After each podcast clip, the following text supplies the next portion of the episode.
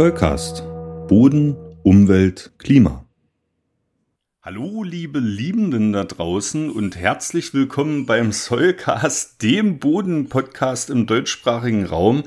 Ich darf mich zunächst mal ganz kurz vorstellen. Ich bin der Christoph. Meine Stimme kennt ihr schon aus diesem Podcast. Allerdings bin ich auch diesmal beim Soil Talk nicht alleine, sondern bei mir ist die liebe Svenja. Hallo, Svenja.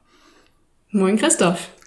Svenja, ähm, ich bin ja schon ein Fan von dir, äh, weil wir uns jetzt schon ein bisschen kennen und uns natürlich auch ausgetauscht haben, aber du musst jetzt den Zuhörerinnen und Zuhörern unbedingt mal was äh, zu deiner Person erklären und vor allem auch, wie du dann zum Podcast eigentlich gekommen bist.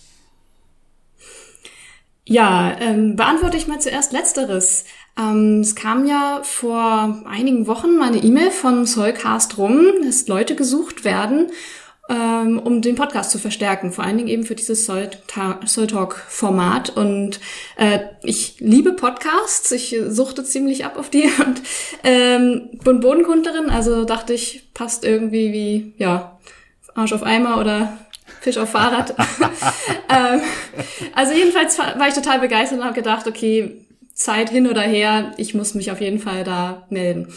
Ähm, und so zu meinem Hintergrund, ich habe gesagt, Bodenkundlerin, das stimmt nicht von vorn bis hinten, sondern ich habe angefangen im Bachelor mit Umweltwissenschaften in Lüneburg. Dann habe ich im Master Ökologische Landwirtschaft in Witzenhausen studiert. Das gehört zur Uni Kassel. Und habe dann da schon meine Masterarbeit in einem bodenkundlichen Thema geschrieben und zwar auch sogar in dem Projekt, in dem ich jetzt angestellt bin, allerdings an dem Bodenkundlichen Institut, also Institut für Bodenkunde an der Uni Hannover. Ja, und was so und deine deine Arbeitsgruppe, das finde ich sehr interessant, in der du jetzt äh, arbeitest. Ähm, was was machen die denn so und wie heißt die? Ähm, also in der Arbeitsgruppe bin ich in der Bodenbiophysik bei Stefan Peth und äh, das gehört eben zum Institut für Bodenkunde, das auch noch die Bodenchemie hat. Und wir in der Bodenbiophysik, wir vereinen quasi physikalische Messungen, Stabilitätsmessungen, CT-Scans äh, und Bildanalyse äh, mit der Interpretation, was das für das Bodenleben bedeuten kann. Das ist sehr, sehr spannend, wie ich finde. Und ähm, das ist auch einer der Gründe, warum wir uns hier heute zusammengefunden haben und diese Folge gemeinsam ähm, besprechen. Weil das Thema da wirklich, wie hast du gesagt, wie Arsch auf Eimer passt. Ja, das ist genau, äh, das ist, glaube ich, genau dein Metier. Und äh, Svenja, ich freue mich auf unsere gemeinsame Zeit hier beim Podcast. Ähm, wir haben schon viel äh, oder einiges durchgemacht für die kurze Zeit. Wir sind uns natürlich auf der DBG-Tagung äh, begegnet, ne? auch mal in, in Persona. Ähm, und du hast ein Prozedere der Probeaufnahmen über dich ergehen lassen müssen, äh, der technischen Details, ja, meinen Pedantismus auch ein Stück weit abbekommen. Ne? Dafür gebührt dir auch erstmal äh, Respekt und Anerkennung. Und das zeigt auch nochmal, dass du hier wirklich, ähm, ja, du bist jetzt leiderprobt, mehr oder weniger, und du hast da wirklich auch eine gewisse Leidenschaft für dieses Format hier dahinter. Ne? Ja. Auf jeden Fall. Ja. Aber so schlimm war das auch nicht. Ach so, okay. Ach, das, das aber, das aber nett. Ja, ich, ich weiß immer nicht, wie die Leute das sehen. Ich meine, wir machen diesen Podcast jetzt, ähm, naja, sagen wir mal seit neun Monaten etwa, ne, etwas mehr als neun Monate. Und da hat sich halt, glaube ich, so ein bisschen Expertise, wenn man es so nennen will, schon angehäuft. Ne? Und da wird man dann manchmal auch eben ähm, hellhörig, wenn es um bestimmte technische Sachen geht. Und da weiß ich immer nicht, ob ich euch da so äh, überfrachte oder so. Aber es ist sehr nett, dass du mich jetzt da ein bisschen aus der Schusslinie gezogen hast. ähm, Apropos ähm, technische Details, äh, Svenja, ist dir eigentlich bewusst, dass du gerade in ein wie soll man sagen, in ein, ähm, in ein ganz besonderes Gerät sprichst, das Mikrofon, was ich dir rübergeschickt habe. Ähm, hast, du, hast du darüber mhm. schon die Background-Story gehört von mir oder habe ich das noch verschwiegen? Nee, das hast du mir vorenthalten. Ja, das ist das Mikrofon, äh, was Maya jetzt äh, einige Monate lang äh, benutzt hat bei ihren Aufnahmen äh, aus Wien quasi. Ne? Sie hat ja in, in Wien gewohnt, ist jetzt nach Göttingen übergesiedelt. Und ähm, das müssen wir auch jetzt den Zuhörerinnen und Zuhörern natürlich auch mal präsentieren. Also die oder es gibt natürlich einen Grund dafür, dass es jetzt auch eine Neubesetzung hier in diesem Podcast gibt. Und das ist ganz einfach der, ähm, dass sich Maya nach reiflicher Überlegung leider dazu entschließen musste, aus persönlichen Gründen diesen Podcast zu verlassen, nicht mehr weiter zu verfolgen. Und ähm, das ist, wenn ja, wie du gesagt hast, eben für Tim und mich dann der Anlass gewesen, mal drüber nachzudenken, wie wir hier weitermachen ähm, mit dem Podcast. Ja, weil, wie gesagt, das ist schon auch ein Prozess, in dem sich, glaube ich, der Soulcast ein bisschen professionalisiert hat. Also wir sind professionell leer geworden im Laufe der Zeit. Und ähm, wir haben natürlich auch einen gewissen Qualitätsstandard aufgebaut und den wollten wir natürlich auch halten. Und gleichzeitig ähm, haben wir drüber nachgedacht, wie wir das eben einrichten können, dass diese, diese Arbeitslast, also einen Podcast zu machen, ist halt auch Arbeit. Das bedeutet auch wirklich einen Aufwand von zeitlichen Ressourcen vor allem, aber eben auch von Nerven. Ne? wie wir diese Last äh, auf mehrere Schultern verteilen können. Ja, und deswegen, das hast du angedeutet, äh, habe ich mich dazu entschlossen, an die Deutsche Bodenkundliche Gesellschaft einen Aufruf zu schicken und sozusagen Leute einzuladen, hier mitzuwirken. Und ähm, sechs, sechs Personen sind es tatsächlich geworden. Svenja, du bist eine davon. Katrin mhm. äh, haben die Hörerinnen und Hörer schon gehört. Ne? Das ist dann noch eine weitere Person. Dann gibt es eben noch vier Leute, die ihr noch gar nicht kennt. Also äh, seid mal gespannt, was da so rumkommt. Und ähm, ich hoffe, dass das dazu beitragen wird, dass ihr sowohl eure Expertise hier präsentieren könnt, als auch, dass wir eben es vermeiden, hier in irgendeiner Art und Weise Leute zu verschleißen. Ja, das ist so mein, mein Wunsch eigentlich auch, der damit verbunden ist. Ja. Ja, ich glaube, das ist echt ein guter Ansatz. Also ich muss sagen, ich war echt auch ein bisschen erleichtert, als ich gehört habe, okay, alle paar Wochen bin ich dran, eine Studie vorzubereiten und zu präsentieren. Das macht das Ganze sehr machbar. Ja, genau das dachte ich mir eben auch. Ne? Und ähm, es ist auch so, dass wir die Sachen jetzt einfach planbar gemacht haben, dass wir hoffentlich auch die, die Schwellen gesenkt haben. Ne? Also wir haben uns ja jetzt intern auch ganz viel über so Sachen wie File-Sharing ausgetauscht oder eben wie wir das hier aufbereiten. Und ähm, ist einfach die Hoffnung äh, für euch da draußen, liebe Hörerinnen und Hörer, dass äh, das da auch bei euch ankommt. Und ähm, dass wir halt auch diese Kontinuität jetzt reinkriegen, ne? dass wir einfach mit diesem Team jetzt auch mal auf mittellangen Zeitraum miteinander arbeiten können. Das wäre schön. Aber da habe ich auch überhaupt keine Bedenken, Svenja. Alle, wie ihr da seid, seid ihr super. Und wir kommen gut miteinander aus. Und ähm, ich habe nicht den Eindruck, dass wir hier in irgendeiner Art und Weise auf Verschleiß fahren. Das ist mir auch sehr wichtig. Ja. Ja, alle top motiviert aber, aber volle Möhre. Und das war auch ein schönes, schönes Zusammentreffen ne, auf der DBG-Jahrestagung. Also ich habe das wirklich sehr genossen. Wir hatten ja, glaube ich, eine schöne Zeit. Man hat sich gegenseitig mal so kennengelernt. Ne? Und ja. das hat, glaube ich, richtig Spaß gemacht. Ah. Auf jeden Fall. Und also man kann sich auch wirklich drauf freuen. Es sind Leute mit der unterschiedlichsten Perspektive und Expertise dabei. Also das wird richtig gut. Sehe ich auch so, sehe ich auch so. So, jetzt haben wir uns aber äh, genug gebauchpinselt, äh, Svenja, hier für, für, für diesen Podcast. Jetzt gehen wir mal äh, an das sogenannte Vorgespräch. Ihr wisst ja da draußen, wir suchen immer, bevor wir ins Thema reingehen, äh, uns eben so interessante Sachen aus diesem Internet heraus, die wir euch mal ein bisschen präsentieren, ne? oder Sachen, die uns im Alltag so ein bisschen äh, aufgefallen und untergekommen sind. Da ist die Svenja jetzt schon fleißig gewesen und wird uns mal was über zwei Soulcast Namensvetter äh, erzählen. Svenja, ich bin gespannt. Ja, das Ganze ist eigentlich Ergebnis dessen, dass ich noch nicht so lange dabei bin. Denn als ich letztens die Soulcast Homepage gesucht habe und noch kein Lesezeichen draufgesetzt hatte, habe ich das also in die Suchmaschine meiner Wahl eingegeben und war doch erstaunt, so viele andere Ergebnisse noch zu finden als das, was ich gesucht habe. Und ich dachte, das ist ja vielleicht auch ganz interessant. Soulcast ist also mehrdeutig. Und zwar war das erste, was ich gefunden habe, ähm, ein Hersteller von Wurmkompost. Es war englischsprachig. Ich weiß jetzt gar nicht, ob das äh, USA oder Großbritannien war. Auf jeden Fall ist das so ein Versandhandel für einen, zum einen den Kompost selber und zum anderen für eine bestimmte Sorte Regenwurm, die so, so eine Art Hoch Durchsatzkompostierer sind. Ähm, das fand ich doch ganz spannend. Also das kommt natürlich daher, Soil ist klar und Cast ähm, ist eben das, was man, wie man die Regenwurmexkremente nennt, ne? also Wormcast eigentlich. Aber weil das eben zum Boden beiträgt, haben sie es dann Soilcast genannt.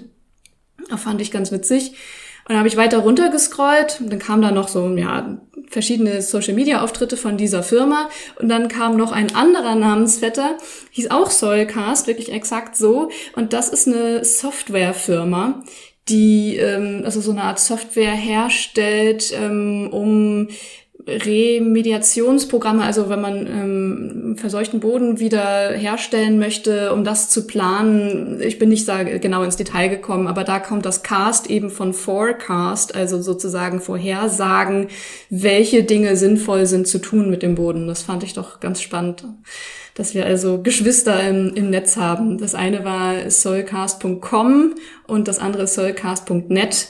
Also wenn ihr euch das in den Shownotes anschauen wollt, wird mitgeliefert. Svenja, wie gehen wir denn da jetzt vor? Ähm, den, den Wurmkomposter, den kannte ich tatsächlich schon. Ähm, ähm, das andere nicht. Ähm, wollen wir uns mit denen vergeschwistern oder wollen wir die, wollen wir die eiskalt bekämpfen? Ach, ich bin immer für Zusammenarbeit. Okay. Okay. Oder harmloses Ignorieren. Das okay. Okay, dann wählen wir den, den friedlichen Weg. Ähm, äh, ich bin mir tatsächlich ähm, eingangs der Sache gar nicht bewusst gewesen. Also Soulcast war einfach so ein so aus der Hüfte geschossen, ne? Soul und hm. Podcast, mhm. ne? zack, zusammen. Und äh, man kriegt das eigentlich auch oft gespiegelt, so dass es äh, recht eingängig ist und dass die Leute im, gerade im deutschsprachigen Raum auch recht schnell wissen, was damit gemeint ist. Ne? Ja. Aber interessant, interessant, was da noch so bei äh, rumkommt. Mhm. Man muss übrigens sagen, wenn man das bei einer Google-artigen Suchmaschine eingibt, dann kommt tatsächlich auch der Podcast mit als erstes. Ja, Gott sei Dank, da habe ich, haben wir alles gut gemacht. SEO ist ein, ist ein Riesenthema, Svenja, ne?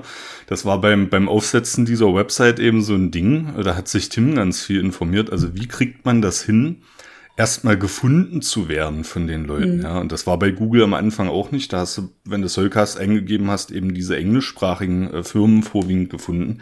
Das mhm. hat sich jetzt durch unseren Traffic auf der Seite und ich glaube auch eine, eine gute SEO ähm, dann einigermaßen gegeben. Ja. Erklärst du die Abkürzung mal? Äh, das ist äh, Search Engine Optimization, äh, ist mhm. die ab, bedeutet diese Abkürzung kurz SEO. Das ist einfach die Frage, ähm, wie man diese Website über zum Beispiel bestimmte Schlagworte so aufsetzt, dass eben die einschlägigen Suchmaschinen ähm, mit ihrem Algorithmus so darauf zugreifen können, dass du eben relativ weit oben dann immer erscheinst, ne? Dass darauf mhm zieht ja alles irgendwie ab. Ja. Und bei uns ist eben auch äh, zum Beispiel verschlagwortet Bodenkunde, weil von vornherein äh, klar war, ähm, dass wir natürlich so diese klassischen Kapitel der Bodenkunde im Rahmen der Lehrbuchfolgen auch mit besprechen. Ne? deswegen, also wenn man, wenn man Bodenkunde-Podcast sucht, ähm, dann wird man auch relativ schnell auf diesen, auf den Zollcast stoßen, was mich sehr froh macht. Ist da so das Schlagwort für Dummies auch dabei? Nein, das habe ich, äh, das habe ich äh, vor meinem Hintergrund explizit ausgeschlossen, weil wir wollen ja natürlich niemanden ähm, als Dummy bezeichnen. Das würde ich nicht rausnehmen. Ich könnte mir nur vorstellen, dass das gesucht wird. du, mein, du, meinst Bodenkunde für, für Dummies oder so, ja? ja? ja. Wobei, das ist, glaube ich, auch rechtlich geschützt. Ja, ja. Äh, diese, diese Buchreihe, ne, da könnte man mhm. sich aber auch nochmal überlegen, ob man ein entsprechendes Buch verfasst, aber äh, das haben wir, das haben wir mal außen vor gelassen. Nee, das, das ist im, im Podcast-Business ein Riesenthema. Du musst gefunden werden. Und das gilt natürlich auch für die einschlägigen ähm, Podcatcher und für die Podcast-Apps. Ne? Deswegen ihr da draußen, wenn ihr das jetzt hört, ähm, ihr glaubt gar nicht, wie viel das ausmacht, wenn ihr in der Podcast-App eurer Wahl jetzt einfach mal kurz fünf Sterne verteilt und vielleicht eine kurze Rezension schreibt. Weil ähm, es geht gar nicht darum, hier Leute auszusieben, die was weiß ich, diesen Podcast nicht hören sollen, aber wenn der Podcast gar nicht vorgeschlagen wird, dann haben die Leute ja gar keine Gelegenheit, äh, in Erfahrung zu bringen, ob ihnen dieser Podcast gefällt. Ne? Und das ist, das ist das Entscheidende. Also seid fair, gebt den äh, Millionen von Menschen da draußen im deutschsprachigen Raum, gebt denen die Chance, auf diesen Podcast auch zugreifen zu können. Das wäre mir sehr wichtig. Gut, genug der Selbstreferenzen und Details aus der Podcast-Welt. Äh, ich habe noch eine zweite Sache, die ich gerne erwähnen würde, und zwar einen Termin.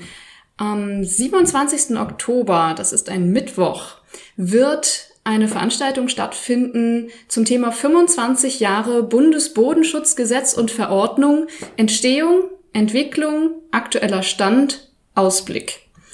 Das ist eine Veranstaltung der Hochschule Osnabrück. Genauer gesagt findet das in Haste statt. Achtung, Leute aus Hannover, nicht das Haste bei Hannover, sondern das Haste bei Osnabrück. Ähm, ist eine ganztägige Veranstaltung von halb zehn bis 15 Uhr. Ähm, und da gibt's dann verschiedenste Vorträge, Reden, äh, die einen darüber informieren, eben was da schon aufgelistet wurde. Die Entstehung, wie ist es dazu gekommen, ähm, wie wurde das umgesetzt, was sind so die, ja, vielleicht auch Knackpunkte dabei gewesen und wie kann es weitergehen. Ähm, da wird sicherlich auch die EU-Gesetzgebung Thema sein, woran gearbeitet wird. Also ähm, ja, ich denke, das ist, wenn man sich für die rechtlichen Aspekte von Bodenschutz interessiert, dann ist das sicher spannend. Ähm, Kostenpunkt 40 Euro standardmäßig. HochschulabsolventInnen der Hochschule Osnabrück 20 Euro und Studierende kostenlos. Ich habe nicht rausfinden können, ob das nur für Studierende der Hochschule Osnabrück gilt oder grundsätzlich, aber ich kann mir kaum vorstellen, dass sie interessierte Studierende abweisen oder schröpfen würden. Insofern äh, kann ich da nur ermutigen, sich zu melden, wenn man sich dafür interessiert. Die Anmeldung ist noch bis 11. Oktober offen. Link tun wir euch auch in die Show Notes. Das machen wir. Und ähm, falls ihr euch noch schlecht fühlt, weil ihr über Bodenschutz in Deutschland nicht gut informiert seid, dann hört doch unsere Folge 41 mit dem eingängigen Titel Bodenschutz in Deutschland. Da habe ich das mal so ein bisschen zusammengefasst, was eben diese beiden Rechtsnormen äh, mehr oder weniger da an Grundlagen liefern. Ne? Bundesbodenschutzgesetz und Bundesbodenschutz- und Altlastenverordnung. Ach, toll. Svenja, das, das passt, ne? Äh, Selbstreferenzierung ist auch ein, ein, eine wichtige Sache bei uns. Ähm, ich habe auch die Hoffnung, dass die Leute da draußen irgendwann mal anfangen, Bullshit-Bingo zu spielen und äh, halt zu zählen, wie oft ich hier auf diesen Podcast selbst referenziere. Aber das war jetzt natürlich auch wieder die Gelegenheit. Ähm, Svenja, die Jahrestagen der Deutschen Bodenkundlichen Gesellschaft ist ja jetzt schon eine Weile vorbei. Ich bin sehr traurig darüber. Das, ich hatte sehr viel Kurzweil dort. Ich hatte sehr viel Freude. Ähm, nicht unbedingt alkoholbedingt tatsächlich, was auch ein Qualitätsmerkmal ist. Ne? Also man musste, man musste sich dort nicht zuschütten, um wirklich viel, viel Freude zu haben. Und wir werden jetzt in dieser Folge nochmal einen Blick zurückwerfen und ähm, werden jetzt mal ein Interview einspielen, was ich auf der Tagung mit Professor Dr. Hermann Jungkunst aufgenommen habe, der uns jetzt mal etwas über seine Arbeit als Hochschullehrer, allerdings auch im wissenschaftlichen Publikationswesen erzählt. Viel Spaß! Vor mir sitzt Professor Dr. Hermann Jungkunst. Herzlich willkommen, Herr Jungkunst, hier bei der Jahrestagung der Deutschen Bodenkundlichen Gesellschaft. Ich darf Sie mal ganz naiv fragen, was bewegt Sie eigentlich hierher? Für mich wie ein Familientreffen. Ähm, seit 2000 bin ich eigentlich auf fast jeder Tagung gewesen, äh, weil ich das sehr gut finde, weil hier auch äh, Jungwissenschaftlerinnen und Jungwissenschaftler gefördert werden. Und deshalb komme ich eigentlich, wenn es geht, immer hierher. Sie sind Inhaber einer Professur, also Sie haben schon eine sehr gesetzte Position mehr oder weniger. Nehmen Sie von so einer Tagung auch noch neue Impulse mit für die alltägliche Arbeit? Absolut. Also wenn, dann hier. Also das ist schon so, vielleicht nicht unbedingt bei den ganzen Vorträgen, das mache ich inzwischen ein bisschen weniger als früher, aber die Gespräche und da versuche ich auch ähm, nicht immer mit den gleichen zu sprechen. Ich kenne natürlich viele inzwischen, aber deshalb bin ich auch hierher gekommen, weil das mal was Neues, das finde ich spannend.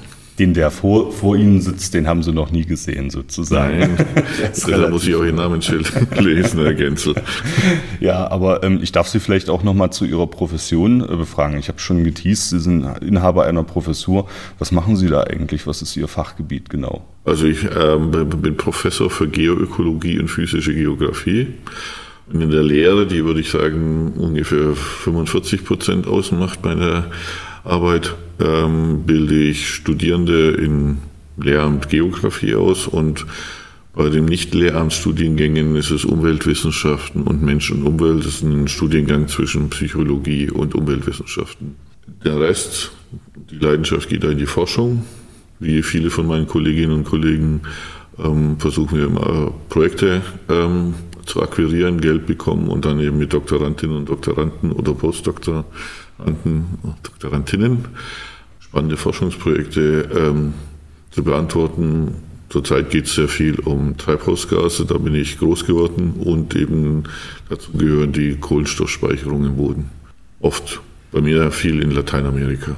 Hat sich auch so ergeben. Das ist ein bisschen Zufall. Da arbeiten Sie am, am Zahn der Zeit sozusagen. Ja? Sie sind da auch Vorreiter, Pionier gewissermaßen.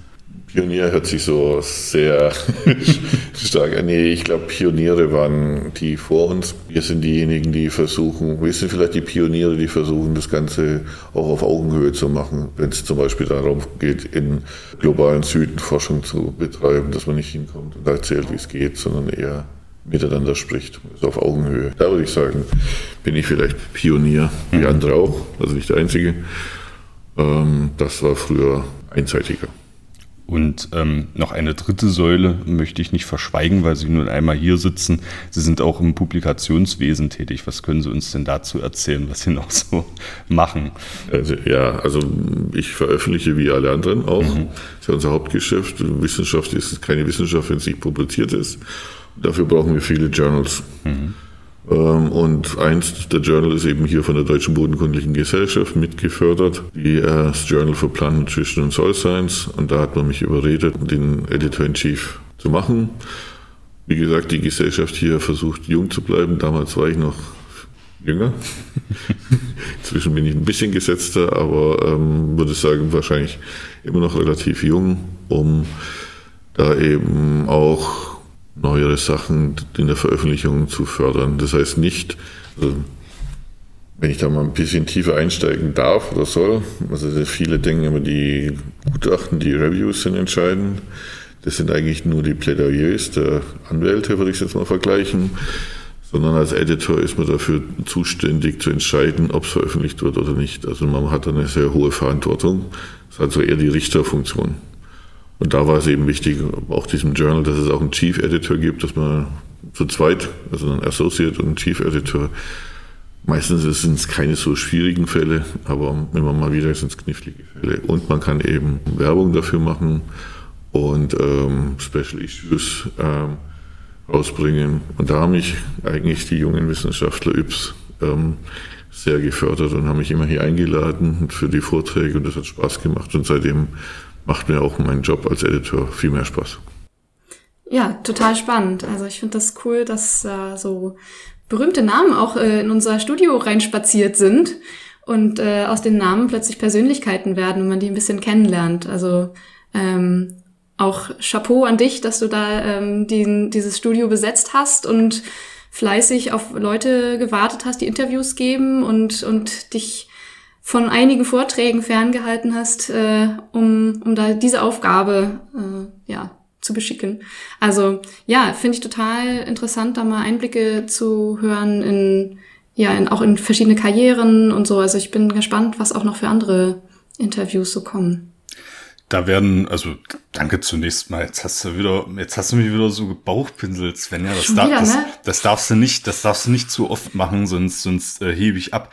Aber ähm, ja, natürlich, äh, das war auch das Ziel auf der Tagung, natürlich einfach präsent zu sein. Ne? Wir hatten einen festen Raum.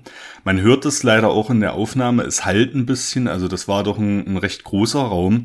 Ähm, und äh, zum Zeitpunkt der Aufnahme hatte ich leider auch das Mikrofon nicht gut kalibriert. Deswegen seht mir bitte nach, dass es an kleinen Stellen eben so kurze Aussetzer gibt. Ähm, für die Zukunft wird das natürlich vermieden.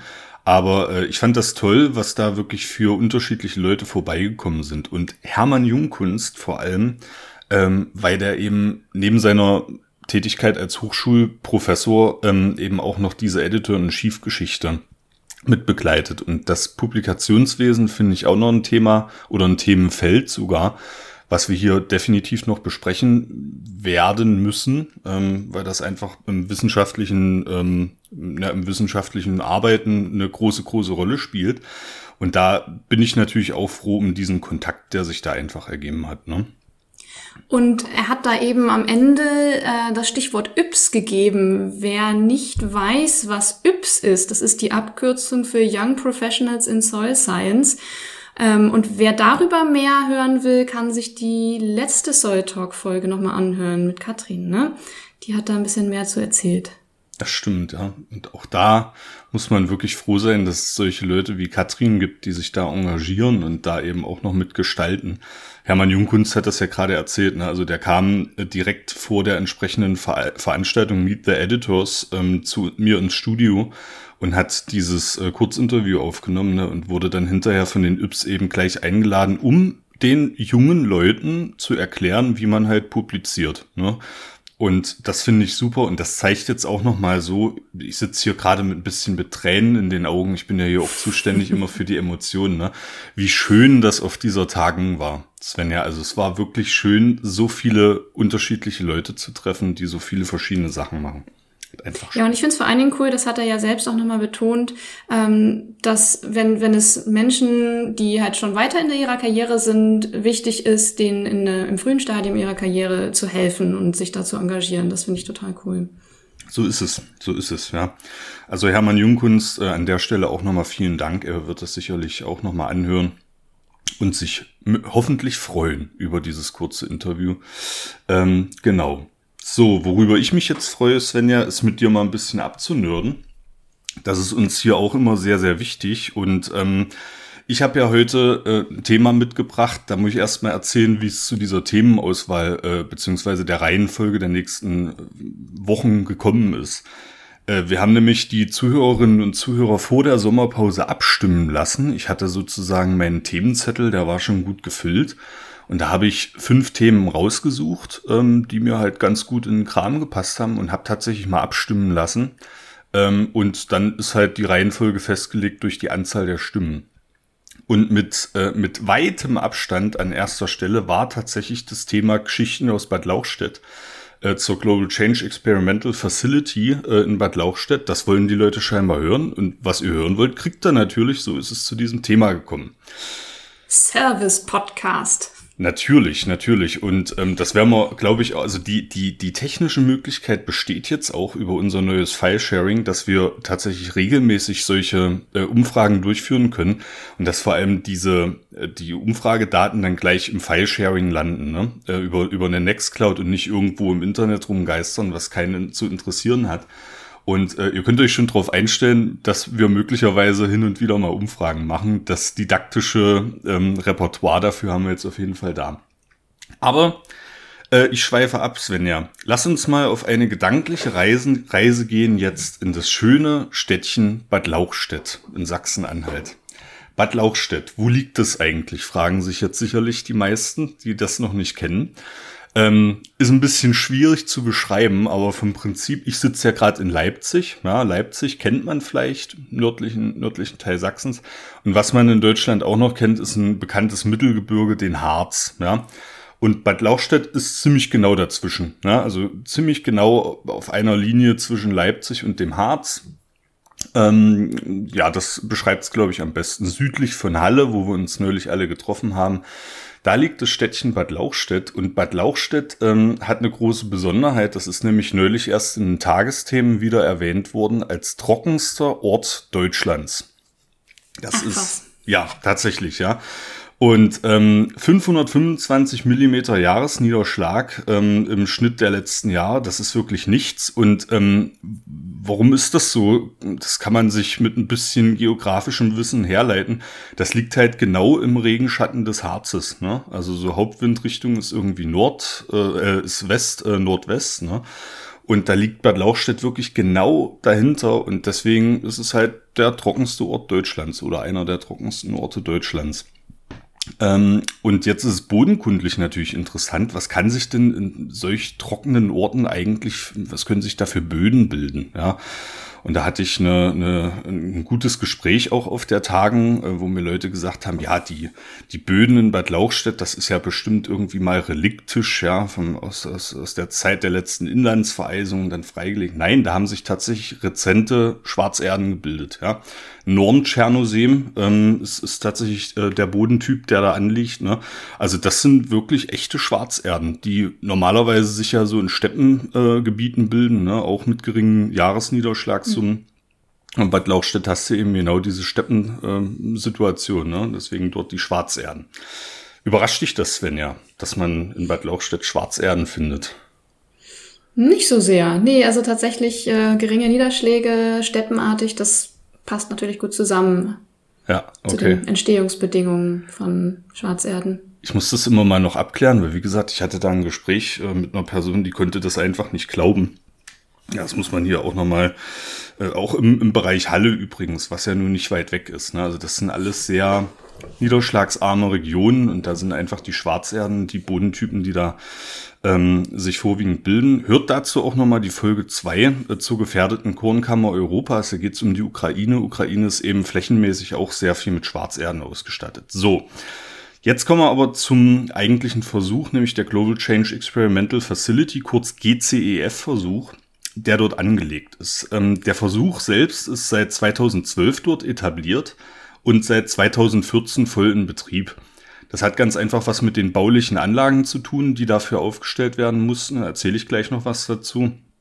Und das hat auch was damit zu tun, dass man, wenn man äh, jetzt verschiedene Landnutzungsformen, und dabei darum geht's unter anderem in diesem Versuch etabliert, dann muss man erstmal gleiche Voraussetzungen schaffen. Und das hat eben dazu geführt, dass die dort auf allen Plots entsprechend ein Jahr lang Hafer angebaut haben, um sozusagen die Ausgangssituation dort weitestgehend zu homogenisieren und danach wurden entsprechend die Landnutzungsformen dort etabliert und deswegen seit 2014 ähm, ist da wirklich äh, der richtige Betrieb, den wir heute auch besprechen. Was sind das für Landnutzungsformen? Fünf an der Zahl. Das eine ist die konventionelle Landwirtschaft und das andere ist dagegen äh, eine biologische Landwirtschaft. Ähm, was sind die Unterschiede dazwischen? Äh, in beiden wird natürlich Bodenbearbeitung betrieben. Allerdings biologische Landwirtschaft ähm, setzt nicht auf den Einsatz von Herbiziden. Das ist ganz, ganz wichtig. Und biologische Landwirtschaft ähm, bedient sich auch solcher Mittel wie zum Beispiel Zwischenfrüchten, ne, um eben eine Bodenverbesserung beispielsweise zu erreichen. Fällt dir noch was ein? Aber ich glaube, das, das ist, glaube ich, der wesentliche Unterschied ne, zwischen biologischer und konventioneller Landwirtschaft. Ja, also was man sonst typischerweise noch als Unterschied hat, eben, dass man keine Herbizide würde ich nicht sagen, aber deutlich weniger und eine deutlich geringere Auswahl an Herbiziden benutzt. Ähm, dadurch muss man die Unkraut- oder Beikrautregulierung ja anders äh, hinkriegen und das passiert eben oft durch mechanische Bodenbearbeitung. Das ist sonst oft etwas, was dann eben stärker ist als im konventionellen Anbau. Mhm, okay. Ja, äh, das kleiner feiner Unterschied, aber wir, sehen, wir werden gleich sehen, dass eben diese beiden Ackerflächen äh, nennt man die dann häufig, ne? konventionell biologisch äh, sich eben unterscheiden von den drei anderen Landnutzungsarten, die dort aufgebracht sind. Und das sind nämlich zwei Arten von Mähwiesen, nämlich intensiv und extensiv Mähwiese oder Grünland. Ne? Und äh, das, die fünfte Landnutzungsart ist eine extensiv Schafweide. Also dort rennen auch regelmäßig kleine Schäfchen rum, die dann äh, entsprechend dort beweiden. Ja, und äh, das kann man auch immer nochmal erklären. Was ist denn jetzt der Unterschied zwischen intensiver und extensiver Landnutzung? Da gibt es der Definitionen viele, aber intensive Landnutzung ist auf eine Ertragsmaximierung ausgelegt. Das ist, glaube ich, das Wesentliche dahinter. Ne? Also eine Intensivmähwiese wird entsprechend im Jahr so oft gemäht, dass auf Grundlage der dort vorherrschenden Vegetation der Ertrag maximiert wird extensiv legt entsprechend Wert auf andere Dinge. Ne? Aber ich glaube, das ist so ein, so ein Kriterium, wo man diese intensive, extensive Be Bewirtschaftung gut von, voneinander unterscheiden kann, oder? Ja, und was natürlich dann ganz oft damit einhergeht, ist eine intensivere Düngung. Ne? Also sei es, dass man eine ähm, rein mineralische Stickstoffdüngung oder sowas hat ähm, oder eben auch organische Düngung, aber das, um diese hohen Erträge zu erzielen, muss man eben ja sozusagen den, den Umsatz erhöhen. Und deswegen, ja, eine stärkere Düngung ist oftmals dann Teil dieser intensiveren Landwirtschaft. Mhm, ja, genau. Ne? Und ähm, das ist jetzt mal, sind mal diese fünf Landnutzungsformen. Ich fasse nochmal zusammen, also konventionelle und biologische äh, Ackerflächen, intensiv und extensiv Mähwese und eine extensiv Weide. Das sind die fünf Landnutzungsformen, die da eben anliegen. Und äh, man muss sich das natürlich jetzt geplottet vorstellen. Ne? Das sind große ähm, äh, ein Kollege hat mal geschrieben, festzeltartige Strukturen. Ja, also jetzt ist gerade wieder das Oktoberfest gestartet. Ne? Und man sieht dann entsprechend, wenn man in so einem Festzelt ist, sieht man entsprechend diese Stahlstangen oder weiß nicht, ob die aus Aluminium sind, whatever. Aber ähm, es sind festzeltartige Strukturen, also wirklich wie offene Festzelte, die dort angelegt sind. Unter jedem dieser Zelte sind entsprechend fünf äh, Landnutzungsformen angelegt. Ja. Und wir haben insgesamt zehn dieser Festzeltstrukturen auf der kompletten Fläche verteilt. 10 mal 5 macht also 50 Plots, ähm, die man dort entsprechend beackern kann, untersuchen kann. Und innerhalb der Plots sind natürlich immer für Probennahme äh, spezielle Subplots angelegt, wo dann eben auch unterschiedliche äh, Wissenschaftsdisziplinen. Ne? Die Versuchsstation ist ja am Helmholtz-Zentrum für Umweltforschung angesiedelt und die machen natürlich nicht nur Bodenkunde, ähm, die untersuchen auch Biodiversität beispielsweise. Die klassische Bodenbiologie wird dort untersucht. Ne? Das heißt, du legst immer innerhalb einer Landnutzungsform dann verschiedene Subplots an musst auch bei der Probennahme natürlich dich gut orientieren, wo du dann da deine Proben nimmst. Eine Sache möchte ich jetzt nochmal klarkriegen. Ich war zwar schon in Bad Lauchstädt, habe aber dieses Experiment noch nicht gesehen.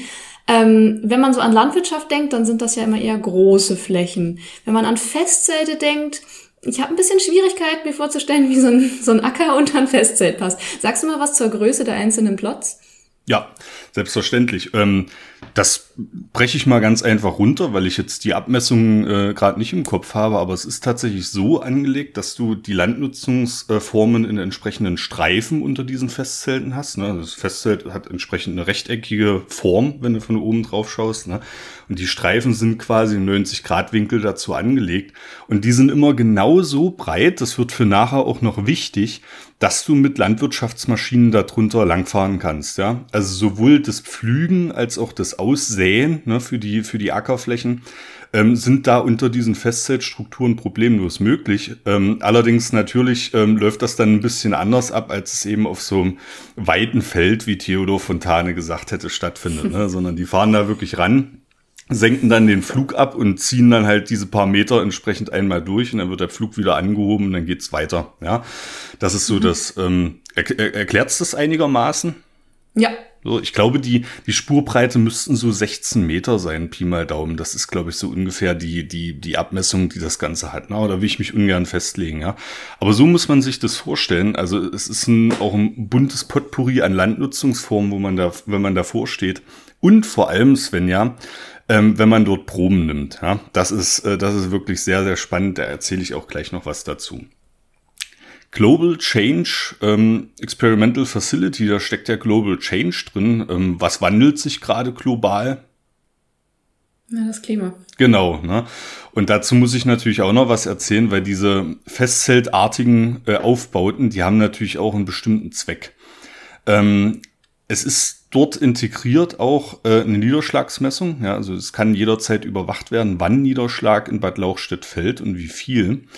Und du hast in diesen Festzelten integriert entsprechende Planen, ne, die so aufgerollt sind und die sich bei, im Falle eines Niederschlags dann automatisiert, wirklich voll automatisiert abrollen können und aus dieser Festzeltartigen Struktur sozusagen ein richtiges Festzelt machen können. Ja, also du hast dann wirklich die Dachflächen, die sich dann mit den Planen entsprechend verschließen. Und das ist natürlich äh, nur an der Hälfte der festzeltartigen Strukturen so angebracht. Und zusätzlich hast du auch Beregnungsanlagen. Und was Kurze Zwischenfrage. Die, ähm, die Seiten bleiben aber immer offen? Ja, die Seiten bleiben offen. Ähm, mhm. Allerdings genügt das mit diesen Planen schon, um beispielsweise nachts die Wärmeabstrahlung zu reduzieren im Sommer. Ja? Also Boden erwärmt sich auch entsprechend durch Sonneneinstrahlung und nachts hast du eine Abstrahlung und das ist das, was man damit erreichen will, eben diese Abstrahlung senkrecht nach oben zu reduzieren, um eben so einen Klimawandel ähm, zu simulieren. Ne? Also so ein Klimawandel-Szenario, so ein, so ein Future-Szenario mehr oder weniger. Ja, Da schließen sich nachts entsprechend diese, äh, diese Planen. Und ähm, was man damit natürlich auch erreichen kann, ist äh, die Niederschlagssummen unter diesen festzeltartigen Strukturen zu verändern. Und da zielt das Experiment darauf ab, ähm, eine Niederschlagszunahme um zehn Prozent in den ähm, Jahresabschnitten Frühjahr und Herbst zu erreichen und eine Niederschlagsabnahme von 20 Prozent im Sommer. Äh, das sind entsprechend die Szenarien, die Klimawandel technisch eben auch zu erwarten wären. Ja, und das simuliert man dort wirklich konsequent. Und ich kann mal sagen, ähm, wir stehen jetzt regelmäßig auf anderen Flächen dort. Das ist ja, ist ja eine Riesenversuchsfläche dort, ähm, das Lehr- und Versuchsgut in Bad Lauchstädt. Und wenn man das sieht und es fällt zufällig Niederschlag, wir stehen dann im, im, Regen, ja, dann rollen sich dort so schön automatisch die Planen aus. Also das, ich finde das immer sehr beeindruckend, wenn man das nochmal mit beobachten kann. Wie ist das, wenn man da steht? Sieht man jetzt so rein optisch schon Unterschiede? Also könntest du, wenn die Planen offen sind, sagen, da ist das Szenario und da ist der Vergleich oder sieht man das nicht auf den ersten Blick? Das sieht man, wenn man genau hinschaut, weil ähm, genau das ist das auch noch eine wichtige Frage. Jetzt könnten ja Leute fragen, warum äh, ist ein, also warum, warum, warum ist denn die Hälfte quasi, ist ja das Klimawandelszenario, was dort simuliert wird. Ne? Also das sind fünf dieser zehn festzeltartigen Strukturen, die simulieren ein Klimawandelszenario. Warum hast du auf den anderen fünf auch noch diese Festzelte draufstehen? Ne? Und das hat einfach mikroklimatische Hintergründe, dass man eben auch die Beschattung äh, beispielsweise so ähm, gleich gestalten will auf allen Flächen, ne, dass es entsprechend mikroklimatisch sich nicht unterscheidet. Wenn du davor stehst, siehst du es aber, ja. Also die entsprechenden Rohre für die Beregnungsanlagen sind natürlich angebracht und diese, diese Planen, die dann aufgerollt sind, die sieht man natürlich auch. Ja, also mhm. das kann man dann schon, schon unterscheiden. Aber so am Pflanzenbestand oder so sieht man jetzt nicht, dass das eine schon total verdorrt ist? Nee, nee, das, das, das siehst du nicht. Also zumindest als wir dort Proben, äh, Proben genommen haben, das war Ende April äh, diesen Jahres, hast du da keinen Unterschied gesehen. Ja. Mhm. Und das ist auch, ähm, ich komme gleich zum, zum Paper, das ist auch tatsächlich so eine Sache. Ähm, in Bad Lauchstädt ist es tatsächlich so trocken, dass das Klima, also das zu simulierende Klimawandelszenario dort die Realität bereits eingeholt hat. Ja, hm. das ist auch noch so ein Problem. Deswegen ähm, in dem Paper, was ich hier besprechen möchte, das findet zwar dort in diesen auf diesen GCF-Flächen statt. Ähm, werden auch gleich schauen, um was es da geht. Aber ähm, das Klimawandelszenario spielt da noch keine Rolle, weil sich selbst nach sechs Jahren dort noch keine signifikanten Unterschiede ergeben haben. Ja. Ähm, Genau. Und da komme ich jetzt mal äh, tatsächlich zum, zum Paper. Ich werde den Titel hier jetzt noch nicht droppen, weil der sehr verräterisch ist und mir dann gleich die Überraschung ähm, versauen würde. Ähm, allerdings möchte ich vorab mal sagen, was ich eigentlich mit der Vorstellung dieses Papers ähm, hier bezwecken möchte. Und zwar möchte ich für zwei Sachen sensibilisieren. Das ist einmal der Einfluss, den die Menschen aufgrund der Landnutzung auf unsere Böden nehmen. Das finde ich sehr, sehr wichtig, das auch mal zu besprechen, weil es da viele Fehlvorstellungen gibt. Und ich möchte hier, vor allem weil ich dich hier habe, Sven, ja auch mal über bestimmte Methoden sprechen, die wir eben bodenkundlich ähm, in der Bodenstrukturanalyse anwenden können, um minimalinvasiv die Bodenstruktur eben aufzuklären. Das sind heute, das ist heute die Agenda. Ähm, und ich starte mal mit dem Begriff Landnutzung. Svenja, was, was denkst du dir beim Begriff Landnutzung? Was, was, was kommt dir da so in den Sinn? Landnutzung. Ja, verschiedenste Formen. Also man kennt das aus diesen IPCC-Reports. Da gibt's immer die Kategorie LULUCF, Land Use, Land Use Change, wofür das F steht, weiß ich gar nicht genau. Ähm, und da sind dann die wesentlichen Kategorien, ob das bewaldet ist oder eben wahrscheinlich im Wesentlichen wird die Landwirtschaft nochmal unterteilt in Acker- und Grünlandnutzung, ähm, besiedelt, also meistens dann auch versiegelt. Ähm, ja, so, ja. das sind eigentlich die wesentlichen Kategorien, wie man Land nutzen kann. Ja, genau, ne? Also da gibt's auch, da gibt's auch einige. Ähm, ich werde unter dieser Folge mal äh, das Korean Land Cover ähm, verlinken. Das finde ich ganz interessant, weil damit, äh, kennst du das, Korean Land Cover? Mit, nee. mit den Fernerkundungsdaten. Ähm, das sind Fernerkundungsdaten, die tatsächlich europaweit ähm, die Landnutzung der Landoberfläche einfach mal darstellen. Kannst du in GIS laden und dann kannst du mal ein bisschen damit arbeiten. Ähm, Finde ich sehr, habe ich auch selbst schon viel mitgearbeitet. Ich werde das mal verlinken, weil da sieht man eben, wie vielfältig Landnutzung tatsächlich sein kann. Und mir kommt jetzt mal so aus der Ökoperspektive eigentlich auch noch ein zusätzlicher Gedanke, so Landnutzung. Ne? Das klingt immer so ein bisschen wie, ja, keine Ahnung, wie so ein, wie so ein Ausleihgut, ne? was, was du dir ausleihst, mhm. ne? und dann nutzt du das und dann gibst es zurück. Ne?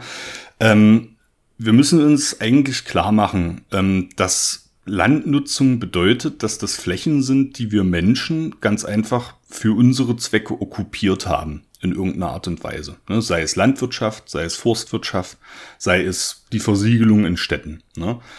Und ich finde es wichtig, dass man da auch immer mal drüber nachdenkt, weil ich habe äh, ja schon so einige Exkursionen gemacht mal in meiner Heimatregion und mir ist aufgefallen, dass den Leuten oft nicht bewusst sind, dass diese was weiß ich, diese Kiefernplantagen im Wald, ne, also diese, diese äh, Monokultur dort, ne, oder eben auch, dass diese ackerbauliche Flächennutzung, dass das eben nicht der natürliche Zustand ist, ja, sondern dass wir das im Zuge der Landnutzung eben diesen Flächen, naja, man könnte sagen, aufgezwungen haben, ja. Und ich will da jetzt gar nicht sagen, dass wir jetzt alle landwirtschaftlich genutzten Flächen freigeben sollten oder so. Ich will da kein Politikum äh, draus machen, aber das sollte man mal bedenken, ja, wenn man so übers Land schaut. Man kann sich dann auch mal fragen, ähm, wenn man irgendwo auf einer Anhöhe steht oder so, welche Flächen man dort erspähen kann, die tatsächlich noch nicht vom Menschen beeinflusst sind. Das wird es in Deutschland nicht geben, ja. So, also das ist, äh, wenn, dann ist es sehr, sehr rar gesehen. Ne? Und das einfach mal so eine Sache. Und wenn wir Land nutzen, wir Menschen, dann beeinflussen wir natürlich auch die Eigenschaften der Landoberfläche und zum Beispiel auch die Eigenschaften der Böden, die ja eigenes Habitat sind, eigenes Ökosystem, an der Phasengrenze verschiedener Sphären stehen, ja, all das. Und ähm, das einfach nur mal so ein bisschen philosophischer Einstieg. War das jetzt zu deep, Svenja, oder war das okay? Nö, ich finde, da kann man ja. schon folgen. Wenn man so ein Ach, bisschen. Jetzt bin ich schon wieder. Ich hätte dich kritisieren sollen, oder? Ja, du hättest mich. Das nächste Mal, ähm, jetzt kommst du gleich, äh, bekommst du gleich die Möglichkeit, ähm, mich zu kritisieren. Ähm, ich spreche nämlich jetzt mal über Kohlenstoffmineralisierung und jetzt gehen wir tatsächlich schon in das Paper rein. Ähm, Böden sind auch Orte, in denen im Rahmen von einschlägigen Stoffkreisläufen natürlich Transformationsprozesse stattfinden. Ja, und wir sind jetzt hier in diesen Betrachtungen ganz speziell im Kohlenstoffkreislauf gibt's auch eine tolle Lehrbuchfolge dazu übrigens. Ja.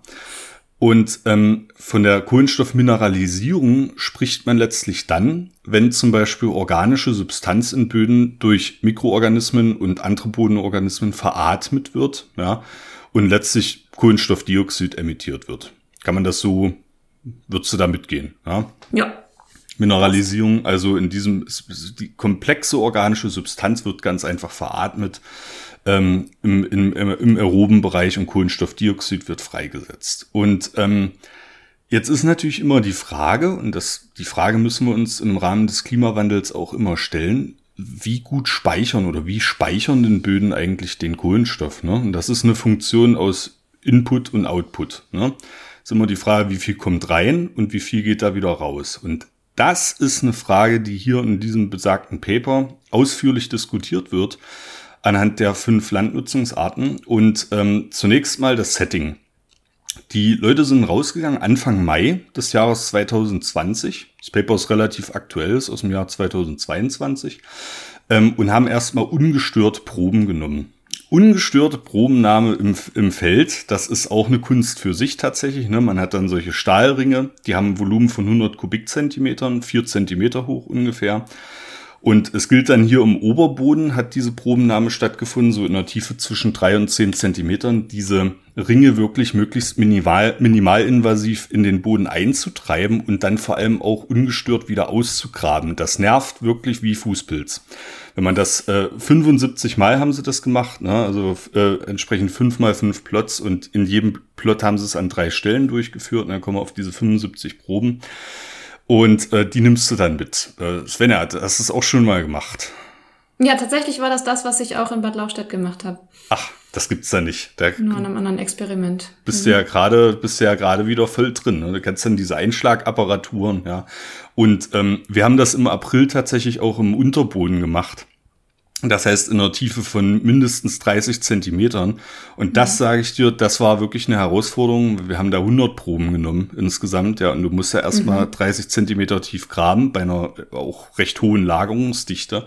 Sehr, sehr anstrengend. Und du musst dann in diesen sehr beengten Grabungslöchern quasi die Stahlringe dort auch noch rausoperieren aus dem, wenn sie dann dort eingetrieben sind. Also das kann ich dir sagen, das war wirklich eine Herausforderung. Also für die, die sich das nicht vorstellen können, ungestört heißt nur der Teil, den man rausnimmt. Ne? Der Rest da drumherum wird schon ja. ziemlich sehr gestört. Also man gräbt sich im Prinzip ein bisschen was frei, so eine horizontale Fläche, wo man sagt, in der Tiefe möchte ich das dann beproben. Und dann sticht man so, ja, so Zylinder, also wie so ein abgesägtes Regenrohr kann man sich das vorstellen, so Abschnitte davon, die unten auch noch so ein bisschen angeschliffen sind, damit sie scharf sind treibt man quasi mit so einem speziellen Gerät, äh, damit man den Boden drumherum nicht stört, äh, macht man Hangerschläge auf so ein, so ein ja, so ein Eintreiber nennt man das, glaube ich, einfach, mhm. ähm, bis das Ganze im Boden verschwunden ist und dann gräbt man die Erde drumherum weg und versucht also möglichst vorsichtig auf einer Kelle dieses Ding dann rauszuholen und muss dann noch die Oberflächen unten und oben glätten und hoffen, je nach Probenahmebedingungen, dass einem die Probe dabei nicht rausfällt. Dann schneidet man noch ganz furzig irgendwelche Würzelchen ab, damit man die nicht äh, brutal abschneiden muss. Genau. Also das ist dann die sogenannte ungestörte Bodenprobe, wobei man vielleicht eher minimal gestört sagen müsste, weil komplett ungestört ist es natürlich nie. Genau, genau. Da kommen wir jetzt auch gleich bei der, bei der Bildgebungsanalyse dann noch mit dazu, weil da muss man noch einiges korrigieren. Ja, und ähm, wie immer, glaube ich, bei solchen Experimenten ist halt die Probennahme auch ein Faktor, der einfach Risiken birgt für bestimmte Fehler. Ne? Das ist vor allem bei dieser ungestörten Probennahme oder wenig gestörten Probennahme ist das wirklich so. Du musst dann vor allem, wenn du den Ring ausgegraben hast, musst du mit einem möglichst scharfen Messer, also die sollten frisch geschliffen sein oder so, diese Überstände abschneiden, ja, und dann säbelst du dir natürlich auch nochmal schön in den Daumen rein und alles, was so, was da eben so vorkommt. Ja gut, ich schweife ab. Die, die, die Proben äh, deckelst du zu auf beiden Seiten, verpackst die, beschriftest die schön und nimmst sie dann gekühlt mit ins Labor und im Labor machst du dann natürlich in der Bodenkunde so klassische Sachen wie zum Beispiel äh, CN-Elementaranalyse. Ne? Das lassen wir jetzt aber mal weg. Ich will hier auch nicht das komplette Paper durchkauen, äh, sondern weil ich Svenja hier sitzen habe, sprechen wir mal über die Röntgen-CT-Analytik, die dann da gemacht wird. Und das ist äh, ziemlich abgefahren. Das hat mich in meinem Leben sehr bereichert, dass ich das mal sehen durfte und auch die Bildbearbeitung machen durfte ist eigentlich ein, ein CT-Gerät, äh, wie man das eigentlich auch im Krankenhaus prinzipiell so finden würde. Ne? Ist natürlich ein bisschen anders aufgebaut. Es ist ein Großgerät, ne? das heißt, es kostet einen Haufen Geld in, der, mhm. in der Anschaffung, ja.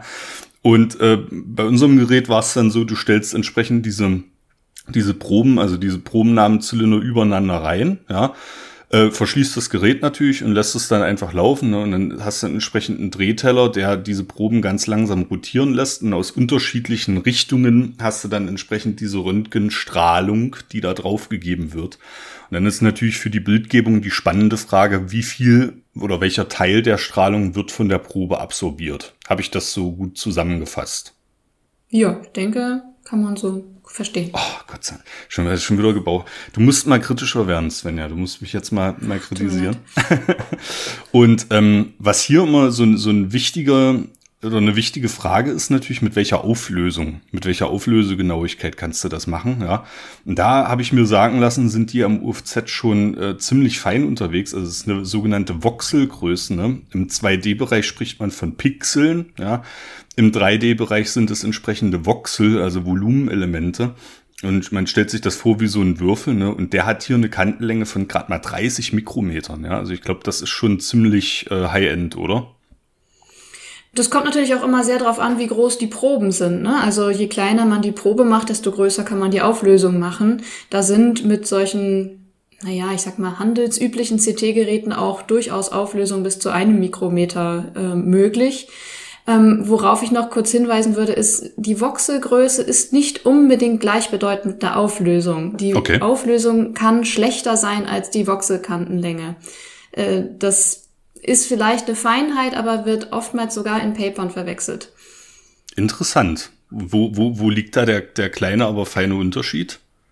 Naja, du kannst dir vorstellen, du hast ein ganz, ganz großes Bild. Du kannst dir ein Poster vorstellen, mhm. wo jeder einzelne Punkt, der da drauf gedruckt ist, sehr klein ist, aber insgesamt hast du trotzdem ein sehr verschwommenes Bild.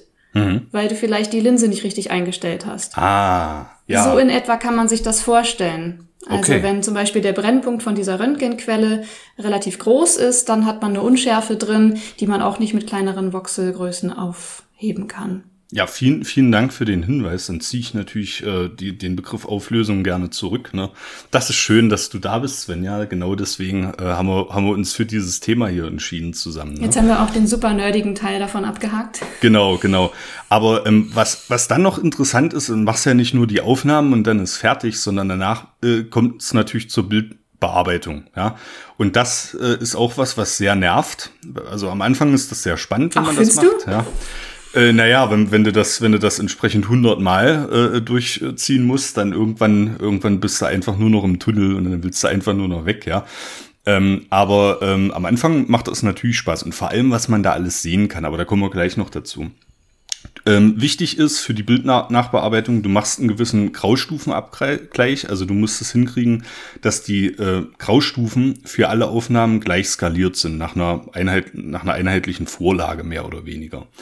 Und Warum man das machen muss, äh, ist halt nicht wie bei einer, wie bei einem normalen Foto, wo es eben graustufenmäßig auch mal ein bisschen abgehen kann. Du setzt hinterher ein maschinelles Lernen da drauf, ne, also eine KI mehr oder weniger, die dir identifiziert für deine dreidimensionalen Aufnahmen, welcher Teil beispielsweise mineralischen Ursprungs ist, wo welcher Teil eine Pore ist welcher Teil äh, organische Substanz ist. Ja, das ist etwas, was durch KI realisiert wird im Nachgang und deswegen brauchst du eben diese einheitlichen Graustufen, Svenja. Ja, mhm. wobei äh, KI oder ähm, maschinelles Lernen ähm, sind jetzt nicht die einzigen Möglichkeiten, wie man CT-Bilder analysieren kann. Ähm, trotzdem kann es sinnvoll sein, diese Grauskalen aneinander anzupassen, weil man zum Beispiel ein äh, ganz einfaches sogenanntes Thresholding machen kann. Also dass man sagt, alles, was heller ist als dieser Wert, das betrachte ich jetzt mal als mineralische Substanz. Das ist eine etwas simplere Methode, als jetzt noch die Form zum Beispiel zu berücksichtigen, funktioniert aber in vielen Fällen auch recht gut. Ja, da, genau, und äh, am UFZ machen sie es halt mit, mit KI beziehungsweise maschinellem Lernen. Ja, das, äh, das ist was, was ich nicht äh, beobachten konnte, leider. Das äh, wurde in irgendeinem Kämmerchen gemacht. Ich glaube, da ist, ist man, da hat man dann auch so irgendwie seinen Laborstandard und will sich da nicht so in die Karten gucken lassen. Aber ähm, finde ich, finde ich mal sehr interessant vor dem Hintergrund der Methodenbesprechung hier, dass sowas halt heutzutage möglich ist. Ne? Also, dass du eine KI drauf ansetzt, die eben auch zum Beispiel auf Grundlage der Form beurteilen kann, ist das jetzt ein Wurzelgang oder ist das eine andere, ist das eine Biopore, ne? welche Form hat die? Das äh, finde ich mega abgefahren. Ja, so viel zur Bildgebung. Und ähm, was man dann auch noch machen kann äh, mit diesen ungestörten Kernen, sind natürlich bestimmte Respirationsmessungen. Ne? Also man misst in dieser Bodenprobe tatsächlich die Bodenatmung. Und wie funktioniert das äh, ganz grundlegend? Naja, du ähm, verfrachtest diese Proben entsprechend in irgendeinen Bottich, den du luftdicht äh, abschließen kannst. Und den Bottich ähm, versenkst du schön in einem Wasserbad bei 22 Grad Celsius. Da fühlt sich alles an Mikroorganismen äh, sehr, sehr wohl drin. Ne? Und die veratmen dann weiter die organische Bodensubstanz. Und das Kohlenstoffdioxid, was frei wird, kommt über einen Gasausleitungsschlauch entsprechend in eine Kaliumhydroxidlösung. Dort fällt entsprechend ähm, Kaliumcarbonat aus und das reduziert die Leitfähigkeit dieser Lösung. Über diese reduzierte Leitfähigkeit kann man entsprechend quantifizieren, wie viel Kohlenstoffdioxid dort aus dieser Probe ausgegast ist über einen gewissen Zeitraum. Advanced. Hiermit verlassen wir meinen Expertisebereich. Ja, dann sage ich dir das mal so, ja. Ähm, es ist ein schönes Experiment. Ist auch tatsächlich ein Schulexperiment. Ne? Mal in, in Kali-Lauge ausatmen lassen und dann hast du eben so eine Trübung drin. Dadurch, dass aus der Lösung entsprechend dann die Ionen äh, entfernt werden, reduziert sich die Leitfähigkeit. Und dadurch kannst du super quantifizieren, wie viel CO2 da jetzt entsprechend in die Lösung äh, ausgegast ist. Ja, mhm. und das ist natürlich für ähm, für den Faktor Kohlenstoffmineralisierung auch nochmal eine interessante Messgröße. Ne? Das nur mal der Vollständigkeit halber. So, jetzt kommen wir mal zu den Ergebnissen. Ja, könnt ihr da draußen euch ja mal die Frage stellen, ob, egal ob ihr jetzt vom Fach seid oder nicht, was würde man denn jetzt erwarten? Grünland versus Ackerflächen. Gibt es da die größten Unterschiede oder gibt es die größten Unterschiede zwischen intensiver und extensiver Bewirtschaftung? Oder sind die alle völlig unterschiedlich äh, signifikant? Kann man da überhaupt keine Regelmäßigkeiten ablesen? Ähm, sollte ich jetzt eine kurze Überlegens-, äh, Nachdenkpause machen, Svenja? Sollte ich die Leute jetzt äh, kurz nachdenken lassen? Nee, ich glaube nicht, oder? Ich kann ja auf Pause drücken. Das erhöht doch die Spannung. ja, wenn man das, wir sind jetzt kurz davor, die Ergebnisse entsprechend zu besprechen. Gibt es eine schöne, eine schöne Tabelle im, im Paper, ja, also die haben das auch tabellarisch alles immer schön festgehalten, ein riesen Zahlenwert. Aber hm, ich greife mal die ähm, ich greife mal so die wichtigsten statistisch signifikanten Unterschiede auch wirklich heraus und die bestehen üblicherweise zwischen den Grünländern und den Ackerflächen. Ja, also das ist eine Regelmäßigkeit, die man wirklich ablesen kann und die wir auch mit ein bisschen Vorwissen so erwartet hätten. Die Grasländer haben signifikant höhere POM-Gehalte. POM, partikuläre organische Substanz, besprechen wir gleich noch. Die Grasländer haben eine höhere Porenkonnektivität. Ja? Die Porenkonnektivität ist ein statistisches Maß dafür, wie hoch die Wahrscheinlichkeit ist, dass zwei zufällig ausgewählte Voxel demselben Porencluster angehören. Ja?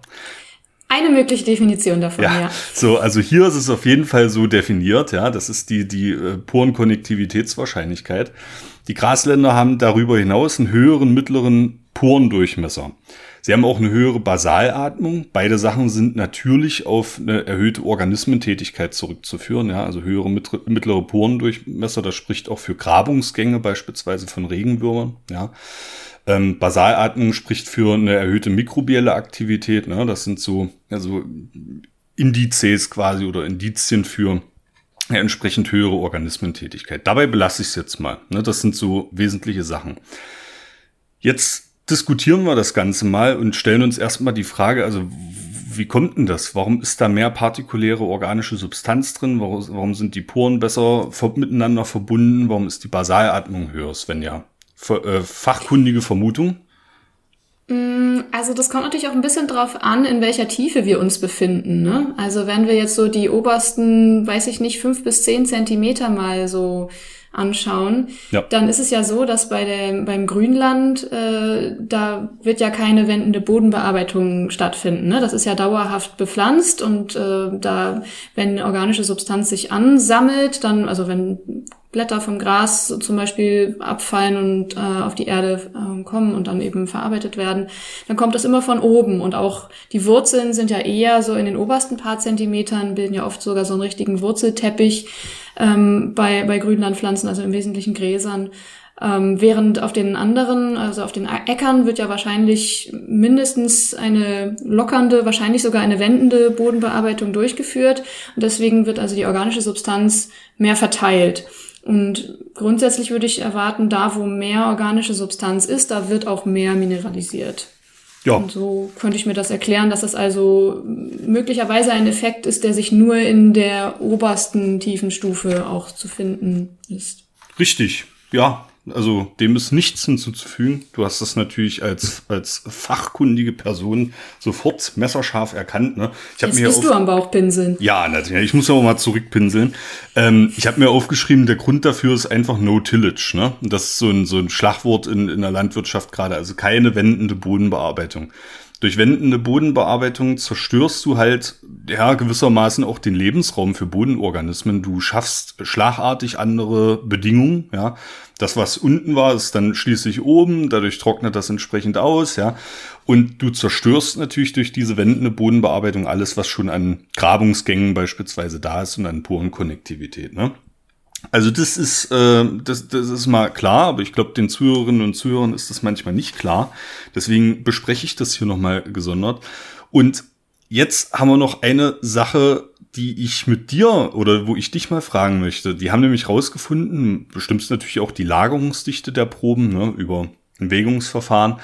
Ähm, die haben auch rausgefunden, dass du ähm, innerhalb der einzelnen Landnutzungsarten größere Differenzen der Lagerungsdichte hast als zwischen den verschiedenen Landnutzungsarten. Und das würde man ja eigentlich nicht so erwarten. Ne? Hm. Weil auf den Ackerflächen, wo du eine wendende Bodenbearbeitung hast, das spricht eigentlich dafür, dass zumindest im Frühjahr, wir sind ja hier Anfang Mai gewesen, dass die Lagerungsdichte da verringert ist. Ne? Also es ist aufgelockert, mehr oder weniger. Hast du eine, eine Idee, und da sind wir bei ganz praktischen Problemen der Probennahme, woran das gelegen haben könnte. Also ich hoffe stark, dass Fahrspuren vermieden wurden bei der Probenahme. Ansonsten wäre das natürlich so ein Klassiker, dass in der Fahrspur die Böden natürlich verdichtet sind. Genau. Ja. Ansonsten, ja, das okay, das war's. Ja, das ist es. Und das sind, mhm. ähm, dafür möchte ich an der Stelle auch nochmal sensibilisieren. Ne? Das sind halt so Sachen bei der Probennahme, wo du dir eine Platte drum machen musst, ganz einfach. Ja? Mhm. Wir haben das bei unserer Beprobung in diesem Jahr äh, entsprechend auch versucht zu vermeiden. Du siehst es manchmal nicht. Also du, du beim Graben im Oberboden stellst es dann schon fest, wo da eine Fahrspur ist und so. Aber wenn du da Ende April beprobst oder so, dann kannst du da nicht mehr zweifelsfrei identifizieren, wo da nun ein Fahrzeug durchgefahren ist, ja. Und das musst du dann eben berücksichtigen. Da hat unser äh, Versuchsleiter Steffen Schlüter, Grüße an der Stelle, der auch äh, Hauptautor von diesem Paper ist, äh, aufgepasst wie ein, wie ein Schießhund, dass wir da entsprechend nicht in der Fahrspur graben, nach Möglichkeit, ja um diese, um diese Ergebnisse nicht zu verfälschen. Wichtige Schlussfolgerung, wie gesagt, aus diesem Paper ist, ähm, dass die Kohlenstoffmineralisierung gerade in diesen äh, organikreichen Böden, wie es Schwarzerden eben sind, ne? und Schwarzerden sind global betrachtet nun mal auch äh, potenziell potente oder schon real potente Quellen für Treibhausgase, ne, zum Beispiel Kohlenstoffdioxid, dass eben diese Mineralisierung vorrangig durch Quantität und Qualität der partikulären organischen Substanz gesteuert wird und nicht so sehr durch die Bodenstruktur. In diesem Experiment für diese Böden ne, ist es so herausgearbeitet worden. Die Autoren sind da auch selbstkritisch. Wie gesagt, die haben so Sachen wie Lagerungsdichte beispielsweise schon selbstkritisch beäugt, dass eben dass die, die Fahrspurproblematik anliegt, ne? aber so Sachen wie Porenkonnektivität beispielsweise, das ist halt einfach nicht von der Hand zu weisen, ne? dass die äh, auch hm. im Oberboden entweder vorhanden ist in einem gewissen Maße oder nicht. Ja. Und was heißt das jetzt? POM Quantität und Qualität? Ähm, das ist ganz einfach wieder die Frage von Input und Output. Ne? In den grünen Ländern hast du einen Input von partikulärer organischer Substanz, vor allem durch die Wurzelbiomasse der entsprechenden Arten, die dort im Grasland angesiedelt sind. Ja? Und dadurch, dass diese Pflanzen ähm, über gewisse Zeiträume ungestört dort vor sich hin ja, vegetieren können, das, das, das passt, glaube ich, hier ganz gut, ähm, hast du immer wieder den Effekt, dass eben partikuläre organische Substanz nachgeliefert wird. Es sterben mal einzelne Wurzeln ab, ne, die Pflanze sucht sich dann neue Wege und so.